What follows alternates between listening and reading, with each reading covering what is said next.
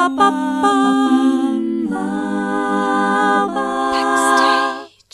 Herzlich willkommen zu Backstage. Mein Name ist Leni Bormann und heute spreche ich mit Josef Moog. Wer diesen Podcast schon sehr lange hört, der erinnert sich vielleicht an Josef, denn er war schon mal zu Gast bei Backstage. Da hat er von sich und seinem Werdegang als Pianist erzählt. Heute ist er wieder hier, denn er ist der künstlerische Leiter des Cons Musikfestivals und darüber werden wir heute sprechen. Hallo Josef! Hallo, freut mich sehr hier zu sein. Ja, schön. Unser letztes Gespräch war Ende 2019, also noch vor Corona, das kann man sich gar nicht mehr vorstellen. Deshalb erstmal auch hier nochmal meine Frage, wie geht es dir?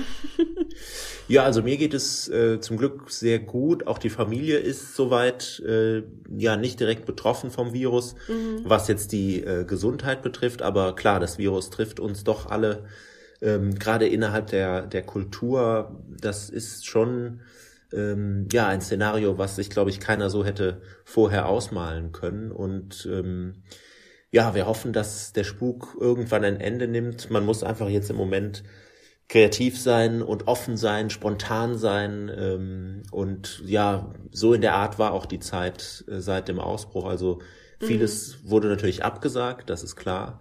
Dafür gab es dann Streams und solche Sachen.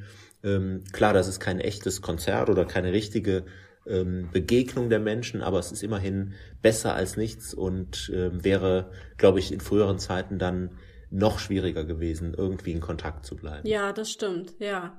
Hast du denn die Zeit auch irgendwie für dich nutzen können? Wurdest du da ein bisschen kreativ? Hast du Musik geschrieben oder sowas? Ja, das auch zum einen, ähm, wobei ich ehrlich sagen muss, ganz am Anfang und das ging vielen Musikerkollegen, äh, habe ich gehört, auch ähnlich, war so ein richtiges Loch irgendwie entstanden. Mhm. Also als ich realisiert habe, was jetzt eigentlich passiert. Ähm, man braucht natürlich eine Weile, um aus diesem normalen Modus in Anführungszeichen rauszukommen. Aber dann, als klar war, jetzt ist erstmal nichts, äh, da war ich irgendwie sehr demotiviert, so leer irgendwie mhm, hat sich das mhm. angefühlt. Und dementsprechend so die ersten vier bis sechs Wochen, glaube ich, da habe ich tatsächlich auch weder geübt noch ähm, Musik gehört oder sowas in der Art. Das war alles wirklich wie abgeschaltet. Und erst danach kam dann ähm, so das Leben zurück und auch die Ideen kamen zurück. Und bei mir kam noch dazu, dass ich kurz vor Corona zum ersten Mal äh, Vater geworden bin. Insofern Ach, stimmt, ja, oh Gott. war das, insofern war das dann, äh, ja, ich will nicht sagen Glück im Unglück, aber ich konnte die Zeit auch anderweitig gut nutzen. Aber klar, ja. ähm, es war einfach ein, ein richtiger Schlag, äh, seelisch und ja. auch, auch wirtschaftlich, das muss man schon sagen. Ja. Aber ging jetzt in diesem Jahr wieder ein bisschen was, so über den Sommer? Ja, also rückblickend war diese Zeit relativ kurz. Also das letzte Konzert, was ich gegeben äh, hatte, war im März 2019. Mhm. Dann war erstmal nichts und dann ging es so im Mai, Juni wieder weiter mit ähm, zunächst mal Streams und Aufnahmen.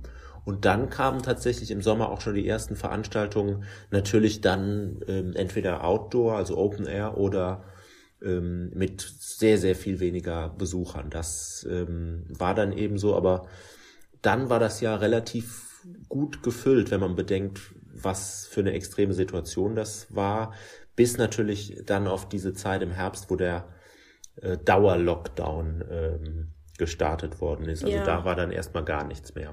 Du sprichst von 2020, ne? Weil du hattest gerade 19 gesagt, aber ah, Entschuldigung, ich glaube, ja, natürlich. es geht um 20. Ja, ja. 2020, man. Das Jahr, von dem niemand sprechen will. ja, man, man, man kommt da durcheinander schon teilweise. Ja, ja, ja, total. Ja, okay. Genau, 20, richtig. Mhm. Ja, ähm, Konz liegt in Rheinland-Pfalz in der Nähe von Trier und zwar im Vierländereck Deutschland, Lux Luxemburg, Frankreich und Belgien. Es ist eine wunderschöne Landschaft. Wer möchte, kann das gerne mal googeln. So Saar, Mosel, diese beiden Flüsse, äh, ganz, ganz schön.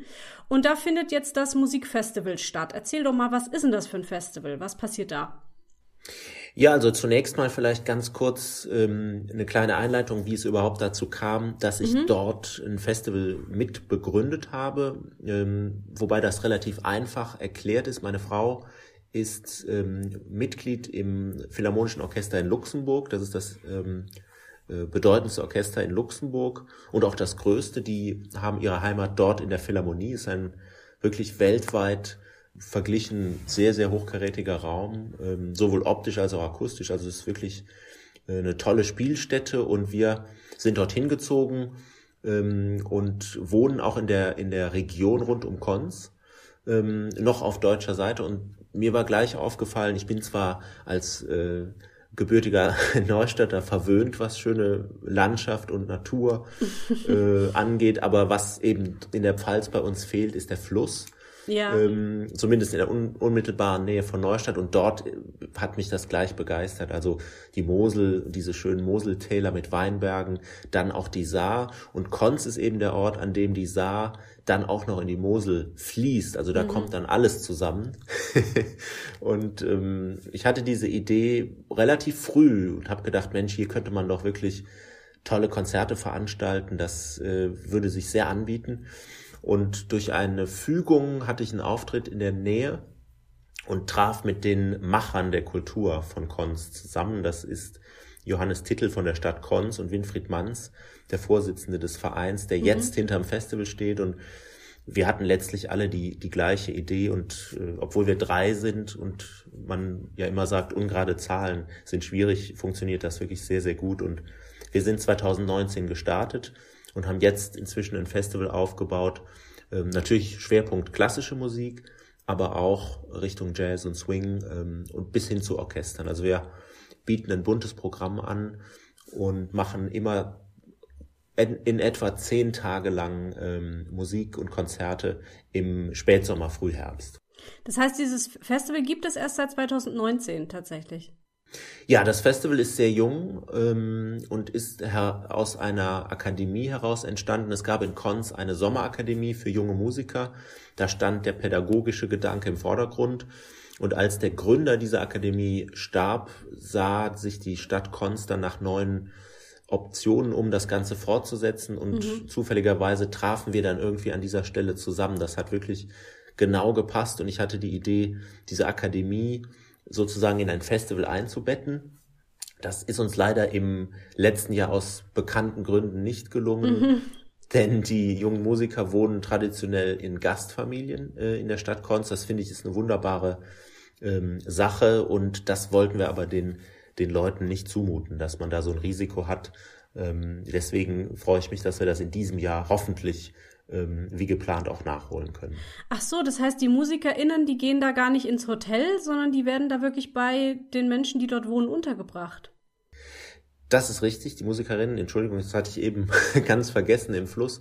Ja, also normalerweise ähm, wohnen die privat bei den Bürgern von Konz. Also da gibt es inzwischen einen ganzen Pool, ähm, einen ganzen Kreis von sehr kulturaffinen ähm, Bürgern in Konz, die tatsächlich ähm, Freude auch daran haben, junge Musiker zu beherbergen und sich nicht daran stören, dass die auch üben müssen und üben wollen. Das ist ja cool, ja. Ja, finde ich auch. Das ist wirklich selten, dass man sowas hat und das ist eben über lange Zeit gewachsen. Also diese alte Sommerakademie, die gab es wirklich über 25 Jahre lang. Mhm. Und ähm, das ist eine tolle gewachsene Struktur, die wollten wir nicht ähm, überschreiben oder, oder zerstören. Im Gegenteil. Und Deswegen freue ich mich, dass wir dieses Jahr mit Impfungen und Tests und so weiter ähm, ja das zumindest so auf die Beine gestellt haben, dass es stattfinden kann, wenn denn ja. die Zahlen das erlauben. Ja. Was ist jetzt deine Aufgabe als künstlerischer Leiter des Ganzen? Also hast du jetzt da alle Hände voll zu tun oder, oder delegierst du mehr? Ähm, naja, wir sind sehr jung, wir sind auch ein kleines Team. Also hinter dem Festival steht der Verein Vogel als Prophet, ähm, nach einem Stück von Schumann tatsächlich benannt. Ähm, also es ist ein gemeinnütziger Verein, mhm. der zur Organisation des Festivals ähm, ins Leben gerufen wurde. Das bedeutet natürlich auch, wir dürfen keine Gewinne machen. Also wir müssen am Ende alle Fördermittel, die wir bekommen, auch zweckgebunden einsetzen. Ähm, und ähm, wir nutzen das tatsächlich auch für die Organisation und auch für die Durchführung der Konzerte und wir müssen alle entsprechend mit anpacken. Ähm, meine Funktion ist nominell künstlerischer Leiter, das heißt, Ähm, ich bin dafür zuständig, das Programm zu gestalten und die Künstler einzuladen, auch meine Kontakte da einzubringen. Mhm. Aber letztlich in der Praxis ähm, sind die Grenzen fließend. Also ich habe auch sehr viel mit Organisation zu tun. Ja, vieles hat auch damit zu tun, dass man natürlich die Ensembles kennen muss und die Bedürfnisse der Ensembles kennen muss, um zum Beispiel dann beurteilen zu können, ob ein Spielort überhaupt in Frage kommt, ob man zum Beispiel ein Symphonieorchester überhaupt auf einem Weingut ähm, unterbringen kann, welche Anforderungen dann an die Bühne gestellt werden und, und, und. Das ist sehr, sehr spannend und auch sehr viel Arbeit tatsächlich. Also, ja. Ähm, aber mich reizt das. Ähm, ich bin ja normalerweise als Solist unterwegs, also stehe auf der anderen Seite, bin zu Gast und für mich war das interessant, auch mal die andere Seite kennenzulernen, ähm, weil ich eben weiß, wo, worüber sich Musiker oder Künstler freuen, wenn sie irgendwo hinkommen, mhm. ähm, was man tatsächlich gerne sich wünscht oder was eher nicht so gerne gesehen ist. Und ich finde, das komplettiert ähm, einen irgendwie auch sehr, wenn man mal in die andere Rolle schlüpft. Ich bin jetzt ein bisschen neugierig geworden. Hast du ein Beispiel dafür, was sich ein Musiker, eine Musikerin wünscht und nicht wünscht? Ja, absolut. Ähm, also da ist natürlich jeder unterschiedlich, aber die meisten äh, wollen ähm, entsprechend die Ruhe haben vor, dem, vor den Konzerten. Ähm, da kommt es schon zum ersten Konflikt, denn der Veranstalter will ja das ganze Geschehen auch gerne hinter der Bühne dokumentieren. Man muss ja Fotografen auch haben und ah. entsprechend Social Media Leute und da haben wir im, im ersten Jahr schon die ein oder andere Situation gehabt. Ich weiß es natürlich, aber ich kann auch nicht überall gleichzeitig sein. Ähm, da musste ich dann unseren Fotografen ähm, äh, sozusagen zurückpfeifen. Der mhm. war da im Backstage-Bereich aktiv und ähm, solche Sachen, äh, um mal ganz einfache Beispiele zu nennen. Ah ja, okay, verstehe. Ja. Ja, ähm, du hast gerade schon angesprochen, du bist ja fürs Programm zuständig. Was, was wird denn dieses Jahr geboten? Und du hast auch schon angedeutet, es gibt nicht eine Bühne, sondern mehrere. Ja, also das Spannende ist ja bei einem Festival, dass es mehr darf und auch mehr soll als eine städtische Reihe oder sagen wir mal eine klassische Saison im, im, im Theater. Ähm, wir bieten auch immer so ein bisschen ähm, mehr in Anführungszeichen als jetzt nur das Konzert, denn es soll ja ein Ereignis sein. Also ähm, ist unsere Basis, aber wir bewegen uns in der Großregion teilweise auch über die Grenze von Deutschland hinaus. Teilweise sind wir auch in Luxemburg gewesen in der Vergangenheit. Mhm. In diesem Jahr jetzt leider nicht, äh, aus äh, Corona-Gründen, aber wir bespielen Weingüter, Kirchen, Klöster, Schiffe. Ähm, wir sind draußen an verschiedenen Plätzen. Also das ist schon ziemlich ähm, bunt gemischt und ähm, auch für uns sehr kreativ. Also es macht schon Spaß, ähm, diese Spielorte auszuwählen und dann die entsprechenden Nüsse zu knacken, die jeder, die mhm. jeder Spielort mit sich bringt. Ja, so ein Schiff stelle ich mir jetzt auch nicht so einfach vor. Ja, also jeder Spielort bringt äh, ganz eigene Schwierigkeiten mit sich. Im Open-Air-Bereich hat man natürlich dann so ganz einfache Dinge wie Straßenlärm, ähm, Wetter, ja. klar. Ähm, man muss darauf achten, dass der Bereich, in dem das Ganze stattfindet, ja irgendwie auch, ja, zumindest umzäunt ist. Also da hat jeder, jeder Ort seine eigenen ähm, Besonderheiten. Mhm. Mm, ich habe mir notiert, es sind zwölf Veranstaltungen, die stattfinden dieses Jahr vom 20. bis 29. August. Und was sind es für KünstlerInnen, die da auftreten? Also wir ähm, haben versucht, ein Programm zu kreieren, das viel Abwechslung bietet und wollten trotzdem unserer ursprünglichen Idee treu bleiben. Also wir haben die klassischen Kammermusikensembles aus der Klassik äh, genauso im Programm wie ähm, The Triolins zum Beispiel. Das ist ein Ensemble, das auch gerne mal ein bisschen über die Klassikgrenze hinausgeht. Die waren hier schon mal zu Gast im Backstage Podcast. Ah, ja. ja. Ah ja, das, das freut mich sehr. Die sind nämlich wirklich super und mhm. ähm, sehr spannend auch, was die machen. Und dann gehen wir, dann machen wir die Brücke bis rüber zur Big Band, also das Luxemburg Jazz Orchestra ist zu Gast. Und ich freue mich sehr, dass ähm, der Abschluss unseres Festivals tatsächlich auch von der Staatsphilharmonie aus Ludwigshafen äh, mhm. bestritten mhm. wird. Das ist für uns die bisher größte Besetzung in unserer jungen Geschichte und ähm, äh, ist dementsprechend auch spektakulär, so viele Musiker, also es sind ja fast 70 dann ähm, wow. auf einmal auf der Bühne zu haben. Ja. An, an welches Publikum richtet sich denn das Festival? Also wir sind eigentlich ganz offen. Wir hoffen auch, dass unser Publikum bunt gemischt ist, also sowohl was die Altersstruktur angeht, als auch was die Nationalitäten äh, betrifft und haben aber sehr ähm, erfreulich äh, festgestellt oder, oder erfreut festgestellt, dass das bisher auch so war in den Konzerten. Also wir hatten mhm. viele Luxemburger Gäste, auch Belgier und Franzosen äh, haben den Weg zu uns gefunden. Ähm, natürlich das üblicherweise eher ältere Klassikpublikum, aber genauso wie ähm, Jugendliche, teilweise auch Musikstudentinnen. Also es ist in einem sehr, sehr guten äh, Verhältnis, denke ich im Moment. Das ist cool, dass du das sagst, weil ich hatte jetzt auch gerade erst äh, sogar zwei Podcast-Folgen eigentlich, wo es so ein bisschen darum ging, die, die Klassik einem breiteren Publikum zugänglich zu machen, auch oft einem jüngeren Publikum, so ein bisschen der Wunsch eben danach ist, ähm, die auch erreichen zu können. Und es ist ja schön, wenn ihr das schon teilweise geschafft habt, ja. Ja, also ich denke, durch die Natur eines Festivals, auch in so einer Region ähm, mit den mit den ungewöhnlichen Spielorten ist das natürlich verhältnismäßig einfacher, als wenn man jetzt ein, ein klassisches Theater in einer, in einer größeren Stadt äh, füllen soll. Mhm. Wir haben jetzt in diesem Jahr zum ersten Mal auch ein, ein tatsächliches Kinderkonzert angeboten. Wir machen den Karneval der Tiere, weil auch Saint-Saëns in diesem Jahr seinen hundertsten Todestag begeht. Also da gibt es dann nochmal einen anderen Bezug. Aber da bin ich sehr gespannt, ähm, wie das Ganze dann ablaufen wird. Im Moment sind die Verkaufszahlen sehr positiv, auch viele Kinder sind angemeldet. Wir haben uns aber auch an Schulklassen, Kindergärten und so mhm. weiter gewendet. Ähm, und vielleicht noch eine Sache, die uns wichtig ist, ist, dass wir trotz aller Mischung und Internationalität auch die die Leute tatsächlich aus der Region genauso in die Konzerte bekommen, mhm. Ähm, dass wir dann nicht an denen vorbeigehen. Das ist sehr, sehr wichtig für uns. Ja. Worauf freust du dich denn jetzt so am meisten? Puh, schwer zu sagen. Also so ein, so ein Festival ist ja doch auch irgendwie ein geistiges Baby irgendwo. Also man, ja, man ja, ist, ja, ist ja da sehr mit befasst. Man sieht es wachsen, äh, sich entwickeln. Man verbringt ja das ganze Jahr schon damit, das entsprechend vorzubereiten. Jetzt in Corona-Zeiten erst recht. Mhm.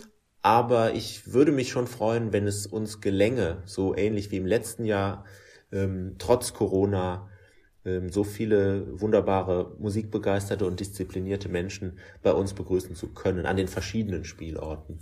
Klar, es gibt, äh, es gibt glamourösere Spielorte als andere oder größere, aber ich persönlich kann jetzt schwer da Favoriten rauspicken, weil hinter jedem Abend oder hinter jedem Konzert steht wirklich sehr, sehr viel Liebe zum Detail, sehr viel Arbeit und mhm. ich hoffe einfach, dass wir ein bisschen Glück haben, was sowohl die Pandemie betrifft als auch das Wetter. Das ist das Wetter, denn, genau. denn wir sind ja. äh, häufiger auch draußen unterwegs und klar, wir haben Ausweichspielstätten ähm, für alle Fälle, aber äh, draußen ist dann doch nochmal was ganz anderes. Mhm, ja.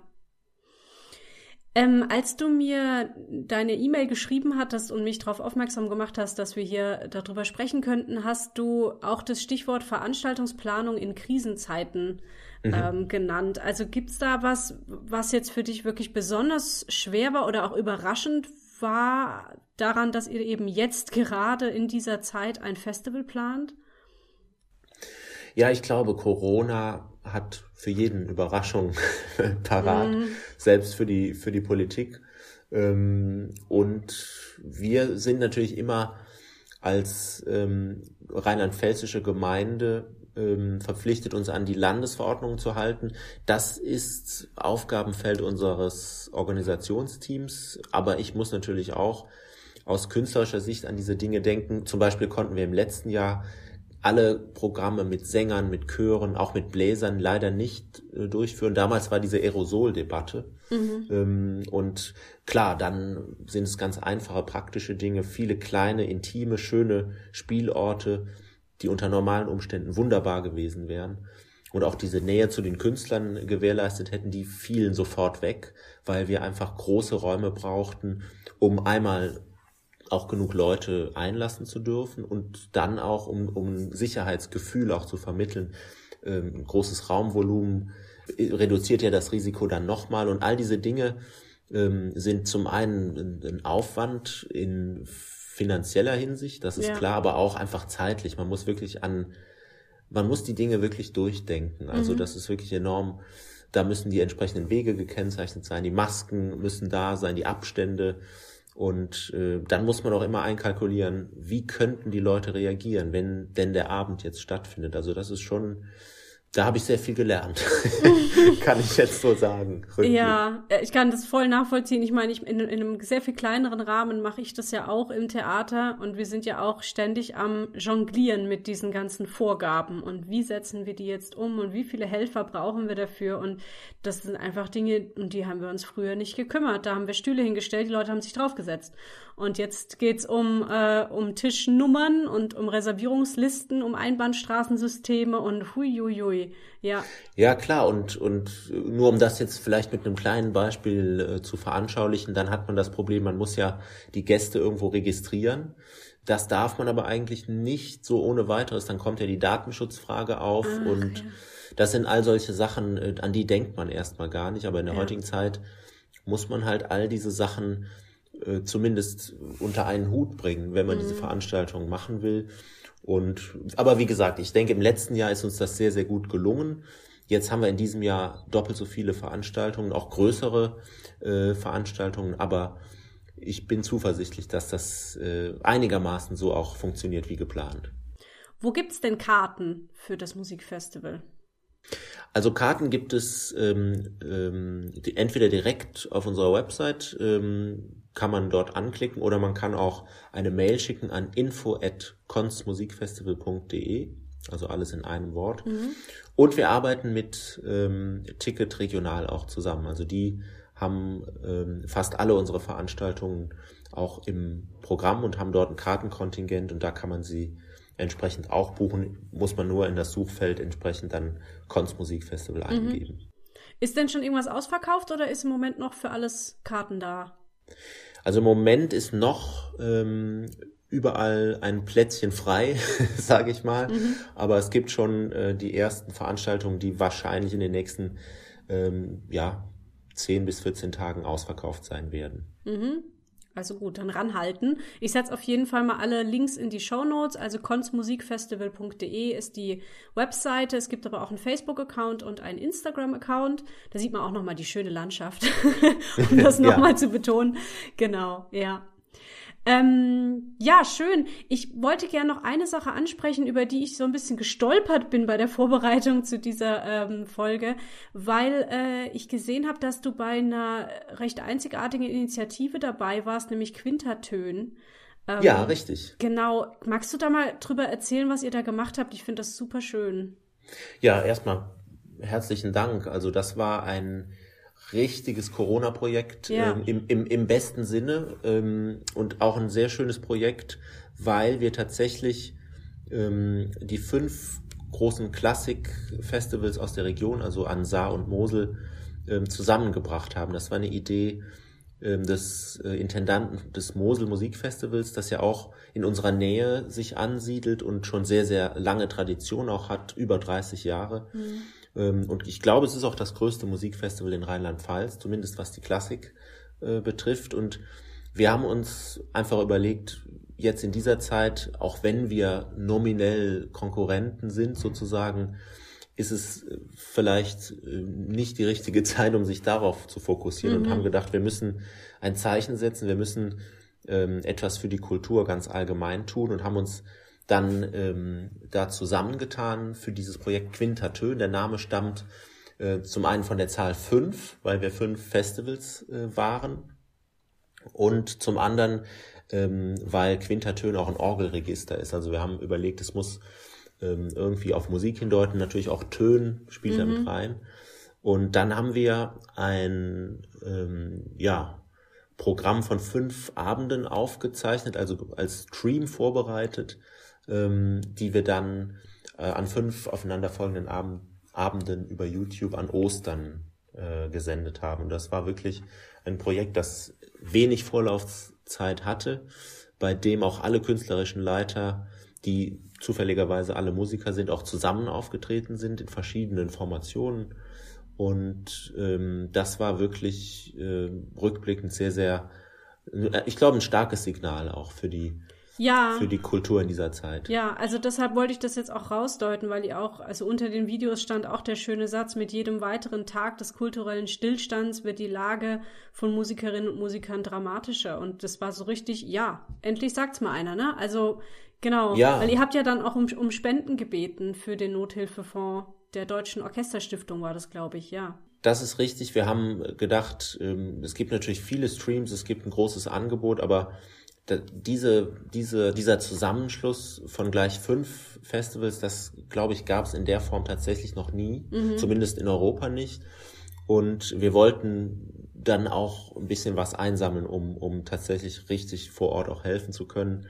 Ich denke, das ist gelungen und ähm, ich, ich könnte mir vorstellen, je nachdem wie die ganze Lockdown-Situation ist, dass das vielleicht ähm, nicht das letzte Mal gewesen ist. Ja, ja, schön. Finde ich super, dass du dich da so engagierst. Voll gut. Ja, vielen Dank. Also da, das gebe ich auch weiter an unsere Mitstreiterinnen, die ähm, da ebenso Feuer und Flamme waren. Mhm. Und das war für mich auch überraschend, also dass man doch in, in, in unserer Zeit, in der alles eng ist und viel Konkurrenz auf allen Gebieten herrscht, dass man doch irgendwie diese menschliche Seite noch noch äh, aktivieren kann, wenn ja. denn alle wollen. Ja, das ist einfach, glaube ich, auch menschlich gesehen wirklich was was Tolles, was da zustande gekommen ist. Ja, cool. Ja, schön. Ähm, ich hätte jetzt nur noch meine letzte Frage. Habe ich was Wichtiges vergessen? Nee, also ich, mir fällt jetzt nichts ein. Wir haben die Termine genannt, wir haben sogar, du hast sogar Quintatön äh, erwähnt, also da bleibt kein Auge trocken. Gut, dann stelle ich mal meine letzte Frage. Die habe ich dir zwar vor zwei Jahren auch schon gestellt, aber vielleicht hat sie sich ja jetzt geändert, die Antwort. Nämlich, was wünschst du dir? Was wünsche ich mir? Das ist immer, immer eine gute Frage. Ähm, also ich glaube, im Moment würde ich sagen, wünsche ich mir tatsächlich für uns alle, dass die Pandemie oder dass das Virus das uns, fürchte ich, erhalten bleibt, auch möglicherweise für immer, wer weiß, mhm. dass es sich beherrschen lässt, so dass wir Mittel und Wege finden, wie wir als Menschheit irgendwie ähm, damit leben lernen und dass man sich da irgendwie auch einig wird in der in der Vorstellung, dass man das nur gemeinsam angehen kann, wenn alle mit mitmachen. Also ohne mich jetzt da genau zu positionieren und zu sagen, jeder muss dies und das machen, ähm, würde ich mir einfach wünschen, dass wir da möglichst bald eine Lösung finden, wie wir das Ganze in den Griff kriegen, denn ähm, es wird Zeit. Ja, kann ich nichts hinzufügen. Sehr schön, Josef. vielen, vielen Dank für das schöne ja, Leni, Gespräch. Ich danke dir. Ich drücke schon mal alle Daumen fürs Festival, dass es stattfindet, dass ihr wunderschönes Wetter haben werdet. ja, das ist sehr lieb. Vielen Dank und ähm, ja, auch dir alles, alles Gute. Vielen Dank, dass ich heute hier sein durfte bei Backstage zum zweiten Mal sogar. Ja. Das ich glaube, du bist, bist du der Erste, der zum zweiten. Nee, Dominique war schon, also eine Schauspielerin, die war auch zweimal zu Gast. Ähm, bist ja. jetzt der Zweite. Aber es ist noch nicht so häufig passiert, also ja. ja, das äh, freut mich sehr, dass es möglich ist und ähm, ja, ich glaube, in diesen Zeiten ist es wichtig, dass man auch genau guckt, was, was machen denn die anderen Kulturschaffenden ja. so, wer hat gute Ideen, äh, was kann man vielleicht auch zusammen machen und ich glaube auch, dass wir relativ viel aus eigener Kraft gemacht haben. Also die, die Veranstalter, ähm, wir haben doch, finde ich, schon ein hohes Maß an Sicherheit ähm, ermöglicht in den Konzerten und man konnte relativ guten Gewissens die, die Veranstaltung besuchen. Also nicht mhm. nur Konzerte, auch, auch Lesungen, äh, Ausstellungen und Theaterstücke, wenn es denn erlaubt war. Also ich sag mal so, an uns liegt es, glaube ich, nicht. Richtig. Lassen wir das mal so stehen. Ja. Okay, dann lese ich jetzt noch mein Outro. Vielen Dank euch da draußen fürs Zuhören. Wenn euch dieser Podcast gefällt, dann empfehlt ihn gerne weiter.